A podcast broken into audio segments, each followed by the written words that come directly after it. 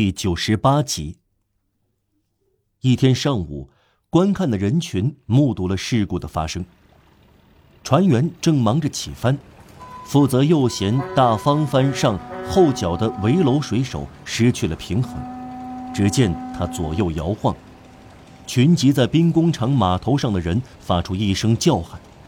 这个人头朝下，拖着身子绕过横横，双手伸向深渊。他掉下去时，一只手抓住软梯，然后另一只手也抓住了，掉在那里。大海在他身下，高度令人昏眩。他摔下去时的震荡使软梯剧烈的摆荡。这个人像投石器上的一块石头，吊在绳索上来回摆动。救他要冒极大的危险，所有的水手都是新近招募的岸边渔民，没有人敢去冒险。然而不幸的围楼水手疲惫了，看不清他脸上的惊慌，但可以看清他的四肢精疲力竭了，他的手臂在一阵可怕的痉挛中紧绷了。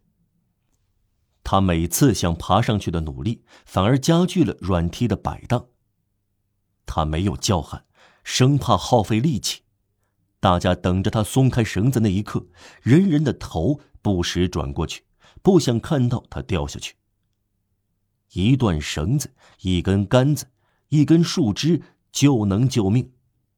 看到一个活人松开手，像一颗熟果子那样掉下去，真是惨不忍睹。突然，大家看到一个人以山猫的敏捷攀上翻索。这个人身穿红球衣，是个苦役犯。他头戴绿帽子，是一个终身苦役犯。爬到危楼的高度时，一阵风吹走了他的帽子，让人看到满头白发。这不是一个年轻人。确实有一个苦役犯在船上做苦工。事故一发生，他就跑到执勤军官那里。正当船员一片混乱、犹豫不决时，正当所有的水手发抖和后退时，他却请求军官允许他冒生命危险去救围楼的水手。看到军官点头同意，他一锤砸碎脚踝上的锁链，然后拿起一条绳子冲向围楼。这时，没有人注意到这条锁链轻易就砸碎了。只是后来才回想起。一眨眼，他就来到横横上，他停下一会儿，好像在目测着。这时，摆荡着绳端的围楼水手对目睹的人来说，这几秒钟似乎几个世纪。苦役犯终于仰视天空，往前迈了一大步。人群松了一口气，只见他从横横上跑过去，来到尽头。他把带来的绳子系在横横上，另一端掉下去，然后他沿着绳子用手爬下去。这一刻令人焦虑不安。现在不是一个人掉在深渊上，大家看到的是两个，仿佛一只蜘蛛刚逮住一只苍蝇，只不过眼下蜘蛛带来的是生命，而不是死亡。上万双眼睛盯住这两个人。没有一声叫喊，鸦雀无声，人人皱紧的眉宇都一样颤动，所有的嘴巴都屏息敛气，似乎都害怕稍一透气就会帮助风晃动这两个不幸的人。苦役犯终于滑到那个水手身边，恰是时候。再过一分钟，水手力气用尽，失去希望，就会跌下深渊。苦役犯用一只手抓住绳子，用另一只手牢牢地用绳子系住那水手。大家看到他最后又攀上横横，把水手提上去。